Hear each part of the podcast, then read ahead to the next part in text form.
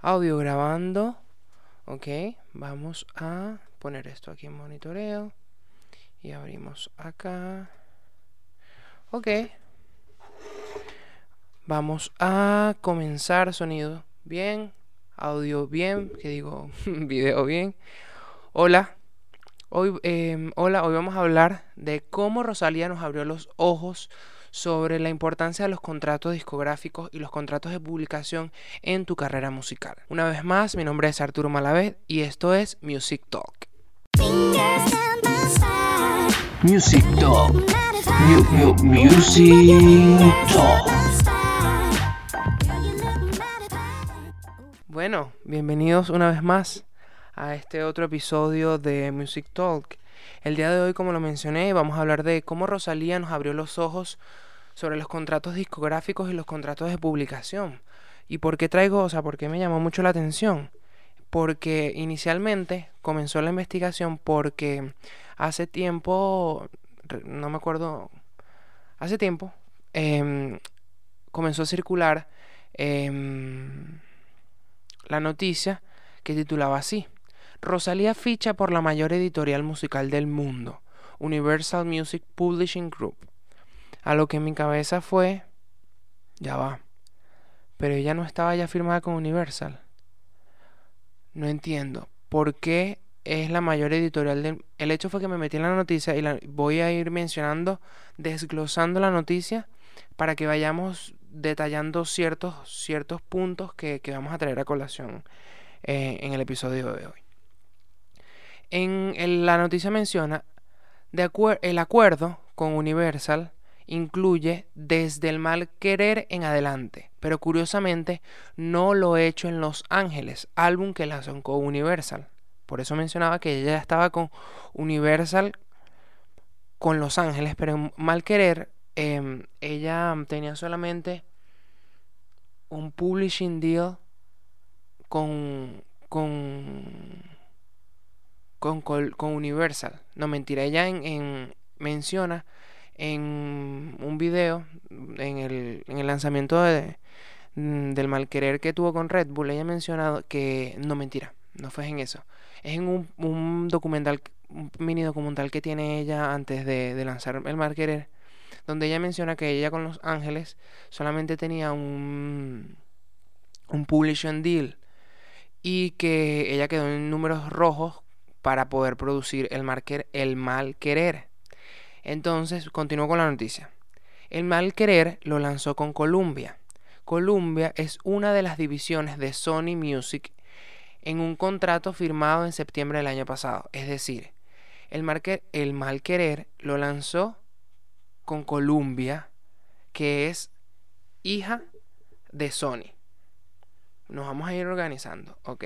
Antes del lanzamiento del mal querer Ajá, hace mencionar antes del lanzamiento del mal que, del mal querer que dotó a su carrera de la necesaria visibilidad internacional más allá de Sony Music España, es decir, que ella no haya firmado con Sony Music España, sino que haya firmado con Columbia, le daba un, un, un apoyo internacional a su carrera si firma con Sony Music, Sony Music España solamente hace su distribución en el mercado español. Es decir, nada más le ponen discos en, en, España. Mientras que Columbia eh, tiene un, alcance mucho más em, global. Entonces, tengan en consideración, ya, ya lo primero que nos está diciendo, el, o sea, como que la noticia es que el sello, el sello discográfico afecta tu carrera, en tanto a que va a depender de cómo tú vas a, distribuir tu música. Entonces, como que el nivel de promoción que va a tener tu música dependiendo del, del, sello disquero. Tomen en consideración eso. Entonces, el contrato, continúa la noticia. El contrato de Rosalía es mundial a nivel discográfico y es Columbia el sello que maneja todos los contratos hasta la fecha. Es decir, Columbia es la encargada de, sacar los, los, próximos discos que va a sacar Rosalía, pero van a tener distribución a nivel mundial, es decir, en todos los mercados posibles. Eso dice que ella ya está proyectando su carrera no solamente para ser grande en España o grande en Latinoamérica, sino que a nivel mundial. Porque va a tener distribución en mercados no solamente en Europa y en América, sino que va a tener distribución en Asia también. Ajá. Entonces, más allá de, la noticia, lo que me llevó fue a investigar, o sea, vamos a dar eh, los puntos claros de, por qué tú puedes firmar un sello, o sea, por qué, o sea, mejor dicho, entender los derechos que existen y por qué tú puedes firmar un contrato de eh, discográfico con una con una empresa y tú puedes firmar con una empresa editorial aparte. ¿Qué sucede? De la música se, se, se emanan distintos derechos. El derecho de publicación o que manejan las editoriales, en el caso de Rosalía, la maneja Universal Music Publishing Group, básicamente es que tú ganas dinero por la composición de la canción. Eso incluye letra y notas musicales, es decir, lo que tú vas, lo que va, lo, lo que tú vas a lograr con los derechos de publicación o firmando un sello de, con una editorial es que la editorial recolecte las regalías que se generan del derecho de publicación o de composición. El sello discográfico, o mejor dicho, si eh, los derechos de grabación y que usualmente son los que manejan los sellos discográficos, se gana por distribuir y vender esta canción. Antes era imprimirlo en discos originales y repartirlos de forma física y ponerlos en lugares físicos, exacto. O sea, como que los sellos disqueros el, como que los derechos de grabación son el, poder colocar ese producto que ya se hizo, que salió del estudio, ponerlo en un disco y comenzar a distribuirlos. Aquí es donde se gana más dinero porque tú puedes colocarle el precio que tú quieras al disco y venderlo cuantas veces te dé la gana. Y ahí es donde aparece el, como que el tema de los masters, que era también algo que, que no me quedaba muy claro. En, recientemente Taylor Swift puso en, boga todo el tema, o sea, como que resurgió el tema de, la discusión que siempre ha existido con el tema de los máster, que es que el que tenga los máster o, o, el dueño del catálogo son los que van a tener poder decir qué hacer con esa música. Entonces, si entendemos de la idea que la, la, la idea de la canción, es decir, letra y música es tuyo, el producto, la versión grabada, o, la, así como la grabación original de lo que se hace es, o sea, puede no ser tuyo como, como artista, sino que pueden tener los derechos eh, tus managers, tu sello discográfico. Entonces, ¿por qué hablamos de la grabación original? La grabación original se entiende antes, en los procesos anteriores, de Tú agarrabas la grabación original y le sacabas copia a esa grabación original miles y miles de veces, miles de veces. Ahorita, con, como, la mayoría de la, como la mayoría de la producción se hace a nivel digital, es el tema de los másteres es difícil de entender porque eh, en el caso de esta, de, de, de, de, la versión digital, como que el máster sería ese, ese, mm, ese archivo que genera el, el el DO, que es como la casa de producción digital. Esto sería como el, original. Entonces, si tú tienes eso, puedes sacarle cuantas copias y puedes modificarla cuantas veces te dé la gana. Entonces, el que eso quiere decir que el que tuviera los derechos sobre el máster, es decir, la grabación original, o en este caso la versión digital, puede imprimir e imprimir y modificar esa, e, esa grabación cuantas veces quiera y como le dé la, em, como le dé la gana. O también en lo contrario, no publicar nada. Y por eso es tan importante, o, por eso es tan importante mantener el máster de las canciones, porque eso es no solamente la idea, o sea, como que eh, la idea que es la letra y la, la música, es de propiedad intelectual, pero el producto, esa grabación, es lo que se vende. porque tú lo colocas en un lugar y lo, lo vendes. En este caso, de manera digital, lo puedes colocar en Spotify. Es como, sí, como que, pues, o sea, quien tenga el control de los máster va a poder tener control de tanto el artista como del, del producto, a fin de cuentas. Entonces, vamos a mencionar también, eh, a explicar un poco cómo, entendiendo los derechos de publicación y el derecho em, de grabación y tomando en consideración lo de los másters, aparece la figura de los contratos. ¿Cómo funcionan los contratos tradicionalmente?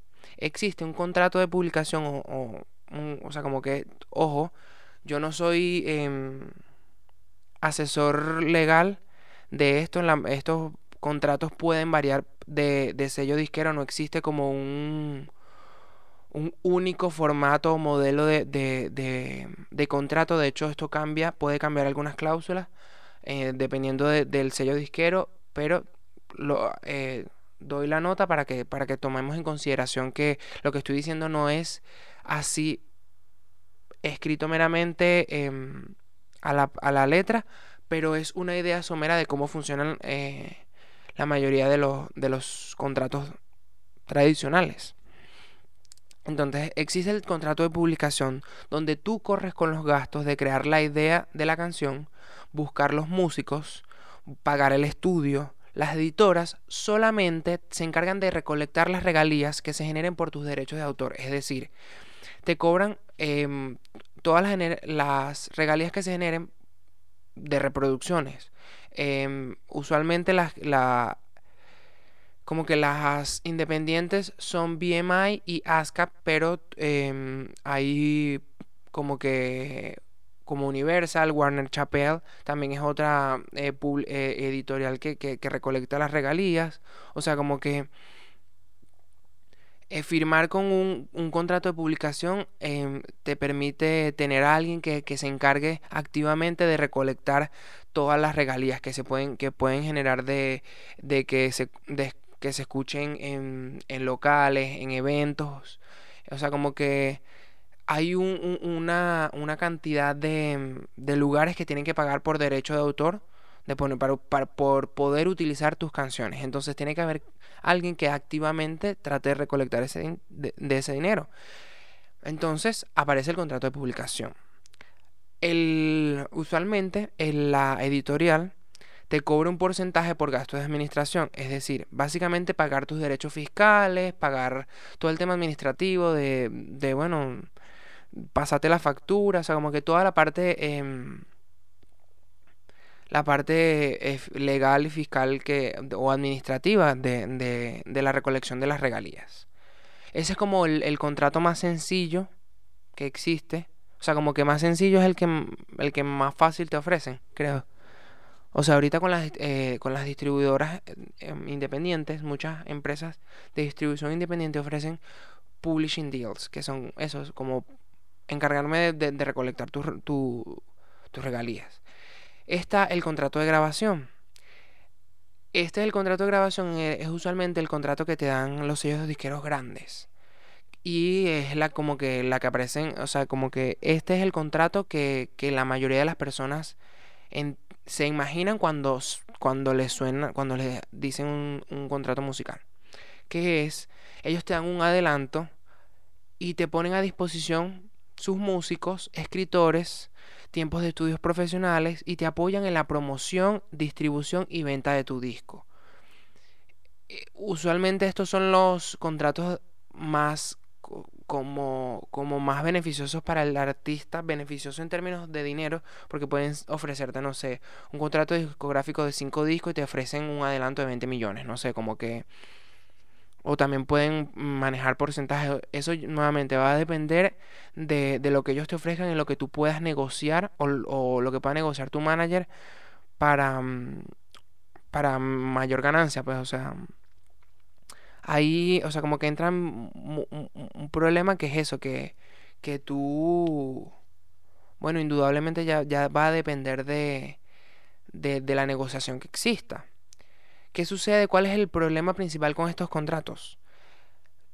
que es que tú le vendes la idea de las canciones, se las graban y te dan un porcentaje de las ventas. Es, decir, no necesariamente garantiza que, que, mm, A veces ni siquiera garantiza que te dan un porcentaje de la venta. A veces te dan que si un monto fijo y ya.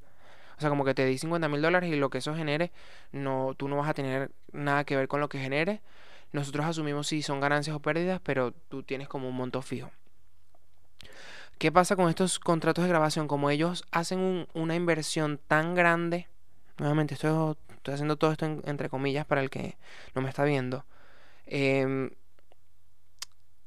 ellos usualmente se quedan con los másteres, con toda la ganancia que pueda generar esos másteres. Es decir, tú grabaste esa canción, pero ellos, la, que, o sea, puede ser un ejemplo, eh, sacar, por decirte un ejemplo, sacar canciones póstumas que son después de la muerte, así como sacaron canciones eh, de Michael Jackson, como sacaron el, disco de Mac Miller, de eh, Juicy Ward, de eh, Juicy J, perdón, recientemente, que, que de, de Extentation, que, que son, o sea, ellos tienen la grabación y ellos pueden sacar los discos porque ya ellos son dueños de la grabación. Entonces pueden sacarte discos póstumos, pueden eh, sacar versiones que tú no necesariamente apruebas como artista, eh, pueden colocarlo en varios discos. Esto se hacía mucho antes. Em, por decirte un ejemplo, eh, ponían un, sacaban un disco, sacaban la versión deluxe, la versión de lujo, y sacaban una versión en vivo y, y con esa misma grabación cobraban aquí, cobraban aquí, cobraban aquí. Entonces era como generaba mucha ganancia que no necesariamente el, artista que canta o, el artista que, la crea se veía beneficiado de eso. Entonces, em, sí, como que eso se prestaba mucho para, para un para una relación desleal entre el, sello disquero y los artistas y, de hecho recientemente em, hubo un problema, de hecho temas legales con, con una, con una rapera gringa que se llamaba, que se llama, em, ¿cómo se llama ella? Mega, Mega de Stallion. De hecho, ella, como su último disco, tuvo problemas para salir, tuvo que eh, problemas legales porque el sello disquero no le permitía, eh, o sea, como que el sello disquero donde ella estaba firmada no le permitía sacar la música. Entonces, es eh, el, el, no saber cómo cómo, o sea, el no entender muy bien los contratos hace que los artistas, o sea, porque simple sencillamente te, eh, te venden con, con, el dinero. Si tú estás, no tienes mucho dinero y te ofrecen, no sé, 10 mil dólares, 20 mil dólares, en ese momento puede parecerte mucho dinero, pero después eso, eh, o sea, lo que tú puedes generar con tu música puede ser mucho más y, y que no tengas acceso a eso eh, es, de, es desleal. O sea, como que eh, sí. Eh, eso hace que, que, que, que, que, exista un control que quizás la relación sea no sea la mejor. También sucede que aparecen em, em, contratos, contratos mixtos. La mayoría de los contratos de los sellos discográficos son un mix de los modelos anteriores. Nuevamente, como el, contrato de publicación y el contrato de grabación es un mix. O sea, como que también muchos sellos discográficos sacan este mix, que sencillamente em, son contratos de grabación, es decir, ellos ganan por lo que vendan, por, usualmente tienen el derecho en los máster también, pero em, se encargan también de recolectar las regalías que generan tus, tus canciones. Entonces ellos pueden cobrar por cada presentación en vivo que genera regalías. Ellos como, como, como gestores de, tu, de tus publicaciones generan ganancias por la, o sea, como por las presentaciones en vivo y ganan ganancias por, por la grabación que venden en, en productos físicos y ganan por los streaming. Entonces, nuevamente, cuando, cuando entiendes que, que, que, que en verdad tienes muchos accesos o muchas posibilidades de ingreso y te das cuenta de que a veces los sellos disqueros se adueñan de, los procesos, de los streams, eh, los caminos de ingreso, las vías de ingreso de dinero al artista te das cuenta de que, o sea, que en verdad abusan. Entonces, imaginemos que si los sellos disqueros también tienen los máster, o sea, eso puede nuevamente tanto controlar la música que sacas como dónde te presentas, dónde no te presentas. O sea, ahí es donde aparece la figura de, casi explotación y de, y de, mm, de, esclavitud del artista. Sucedía mucho en, en los 80 y en los 70 Creo que eh, en el documental, hay un documental en Netflix de, de Nina Simón donde habla de cómo, cómo ella básicamente, nos, o sea, como que mm, el esposo la explotaba mucho. La explotaba en términos de que la quería presentar en cualquier lado, en todos lados, y, y ella no tenía, no tenía descanso. Entonces, eh, obviamente cuando tú estás en, usualmente pues, o sea, en el caso de ella era el manager, pero cuando el, el sello disquero son los que te manejan, eh, nuevamente, la distribución de, tu, de tus discos, más las presentaciones en vivo, manejan las relaciones que tú tienes con, con, los, con, con los venues, o sea, los lugares donde te vas a presentar, puede ser, puede tornarse una, una, una explotación. Entonces, em, otro, otro contrato que aparece mucho también, eh, que está apareciendo mucho eh, recientemente, me refiero, creo que en 2010 fue que comencé, como, como que comenzó a aparecer esta figura, no estoy seguro de eso, pero eh, aparece como el contrato 360. Eh, obviamente con la aparición de los, de los servicios de streaming y la baja venta de los discos en físicos, aparecieron los contratos 360. ¿Qué son los contratos 360? Estos contratos ya no se enfocan tanto en los derechos de publicación y de grabación, sino en los ingresos indirectos que genera el artista. Ya habíamos dado cuenta de que con los contratos mixtos eh, tomaban o tomaban ganancia no solamente de la grabación y la publicación, sino también, perdón, no solamente de la grabación y la venta de los productos físicos, sino también de la, de la publicación. Es decir, ellos se encargan de recolectar tus regalías. Pero con la aparición de los contratos 360 se pueden beneficiar de otros, de, otros métodos de ingreso, como por ejemplo los las ya ok ya habíamos hablado de las ganancias de streaming eso es nuevo eh, comienzan a agarrar ganancias de las streaming de las presentaciones en vivo de los patrocinios y de las merch esto es importante porque si el artista em, por decirte un ejemplo logra un patrocinio con aparecer en una publicidad de Em, Coca-Cola. Y Coca-Cola le dice, te voy a pagar 100 millones. El, el contrato disquero sin hacer nada, sencillamente tener un contrato contigo, puede cobrar una comisión por ahí. Y decirte, bueno, de esos 100 millones que tú generaste ahí, me tocan 20 millones. ¿Por qué? Porque sí, porque tú tienes un contrato 360 conmigo. Entonces, el, como que el principal argumento que utilizan los sellos disqueros con respecto a esto es que como la venta física de la venta física de discos ha bajado mucho, ellos hacen una inversión en promoción para hacer que el artista, o sea, como que ellos aportan en promocionar al artista y de una u otra forma el artista crece gracias a esa promoción que ellos hacen, entonces ellos también deberían tener un un pedazo de, las ganancias de, lo que ellos ayudaron a, crear. Tomando en consideración que eh, ellos ayudan a, a, si bien al artista, no que el artista despegue, pero sí le dan una, una, un perfil de, de, de seriedad porque tienes el apoyo de un sello disquero grande, usualmente. O si son sellos disqueros pequeños, también como que te dan el vouch o sea, te dan la aprobación de que, de que, bueno, de que te están apoyando. Entonces ellos, o sea, como que ese es el argumento que utilizan los sellos disqueros. Ok, si bien, eh, como que hablando de los contratos, menciono como que la relación de que, puede existir con los sellos disqueros se puede tornar de explotación, se puede tornar eh, de control creativo.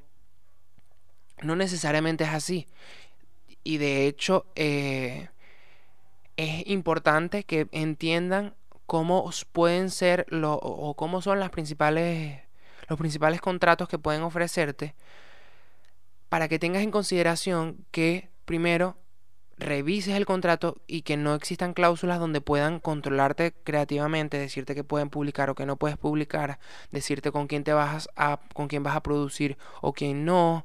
Eh, o sea, como que eh, pueden existir todas estas relaciones em, como de control para el artista. Pero, ¿por qué nuevamente traigo a colación, eh, por qué me llama la atención lo que nos hizo notar Rosalía?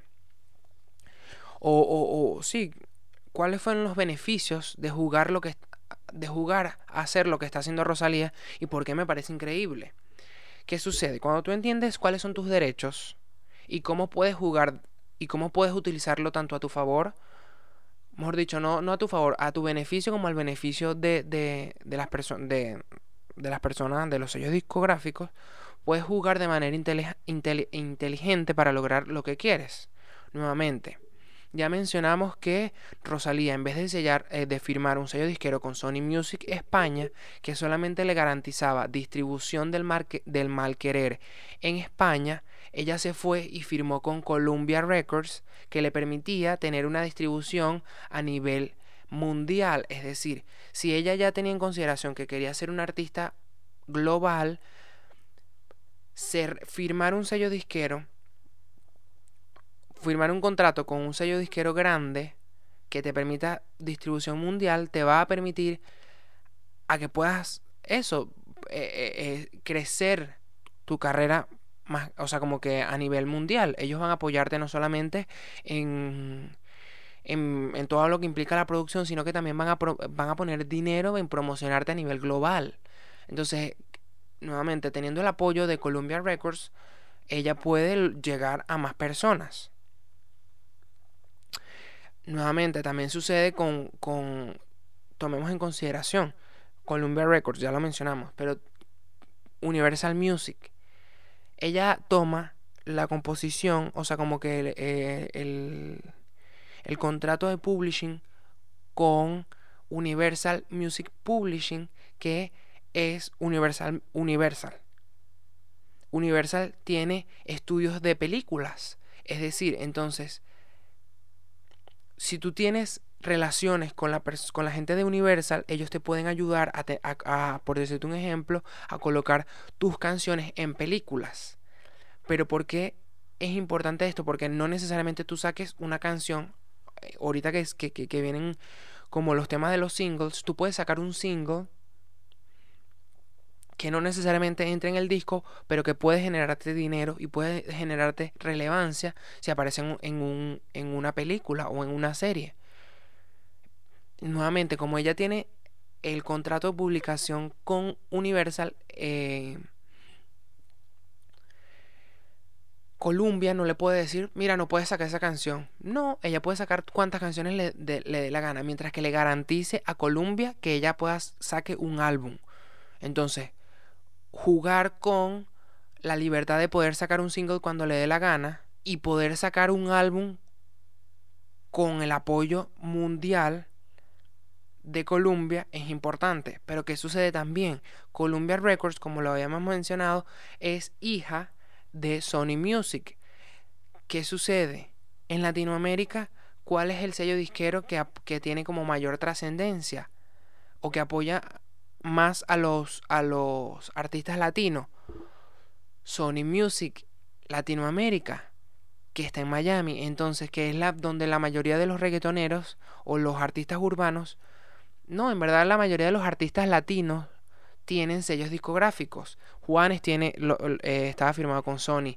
Em, eh, ¿Cómo se llama? Eh, oh, J Balvin está firmado con, con Sony Music. Creo que, em, ¿cómo se llama este geo? Em, Luis Fonsi. O sea, como que em, Sony Music sigue siendo o entiende de cierta manera el público latino. Entonces, teniendo el apoyo de la gente de Columbia Records, teniendo como cabeza, como empresa, como sello discográfico madre a Sony Music y teniendo el, el publishing deal con, con Universal, le permite tener una carrera no, o sea, como que poder tener mayores facilidades para poder utilizar o proyectar su música en todos los ámbitos, no solamente vamos a ver em, a, Rosalía en sacando discos, sino que vamos a poder escuchar a Rosalía en un en un soundtrack de una película, en un soundtrack de, de, de, una serie. Entonces, eso te da a ti perspectiva de que tu música no solamente puede em, de que puede, o sea, solamente está garantizado o solamente está para que lo escuchen la audiencia, sino que puede estar, puede ser puesto o mostrado de muchas formas. También me pone en consideración por qué ella escoge o, o, por qué ella logra eh, firmar, o, o, sí, porque ella logra firmar con Columbia y no con Atlantic Records, con, con otra empresa. Yo digo, ¿qué sucede? ¿Cuáles son las casas madres más grandes? Son, eh, sí, Sony, em, Warner y... Eh, ay, se me olvidó la otra. Universal. No, ¿cuál es qué? Ya va. Eh, perdón, exacto, sí. Las tres como grandes son Sony. Ay, Dios mío, se me olvidó de nuevo. Sony, Warner y Columbia. No, perdón. Sony, Warner y Universal. ¿Qué sucede? Viéndolo desde el punto de vista de mercadeo o de mercado, Universal había firmado a, eh, a través de Interscope, Interscope a Billie Eilish. Warner tiene a Dualipa. Sony no tiene una artista pop nueva, si no me equivoco. Entonces, igual, igual tendríamos que revisar, pero es un, un, un, avance estratégico. ¿Por qué? Porque tú le dices al Columbia, mira, en el donde te falta mercado, es decir, en la música pop urbana, tú no tienes presencia, yo, te, yo soy, el, yo soy el, talento que te falta, entonces apóyame y, también entramos a ese mercado. Entonces, viéndolo desde el punto de vista estratégico, es muy, muy, muy increíble cómo logra e, entendiendo no solamente los derechos que tiene, sino la situación de los sellos disqueros, entras en una relación de ganar-ganar. Gana el sello discográfico, gana el artista porque crece y y, y, logra que su música llegue a más personas. Entonces, sí, o sea, como que... Y, entendiendo los derechos que tú tienes, tú entras en una relación donde tú le dices a, donde tú puedes negociar con, con, con, con, los sellos discográficos tomando en consideración qué es lo que tú quieres lograr. Si tú quieres que, si tú quieres que en, algún punto escribir canciones para películas, si tú en algún punto quieres em, sacar muchos discos o quieres solamente enfocarte en sacar singles. O sea, como que te da una, una noción o una posibilidad de poder lograr más fácil los objetivos que tienes tú como artistas y, y, lograr una relación adecuada y no de explotación y esclavitud con los sellos discográficos. O sea, creo que entendiendo, sí, entendiendo los derechos que tú tienes, puedes lograr muchísimas cosas. Puedes lograr tu sueño de convertirte en un, artista exitoso. Entonces eso, o sea, como que me parece increíble. Creo que, que esto es una buena forma de, de, culminar este episodio diciendo eso mismo, que, que, que bueno, que hay que analizar y revisar un poco sobre... O sea, siempre termino diciendo esto y termino invitándote a que averigües un poco más de cómo funciona la industria musical. Por eso creo que, que, que puedes escuchar eh, los otros episodios que he publicado donde he hablado también de, de, de los de las posibilidades y de, y de, cómo va funcionando la industria musical para que, para que tú entiendas y tengas nociones y puedas tomar decisiones adecuadas para lo que tú quieres lograr como artista. Y creo que eh, eh, el conocimiento te va a permitir no solamente em, generar muy buena música, sino que te va a poder conectar con muy buenos con muy buenas personas, personas que confían en tu carrera, personas que confían y, y que, que, quieren que, que tú como artista logres tu visión creativa. Entonces eso también es positivo. Y nada, creo que eh, eso va a ser todo por el, por el episodio del día de hoy. Una vez más, mi nombre es Arturo Malavé. Esto es Music Talk.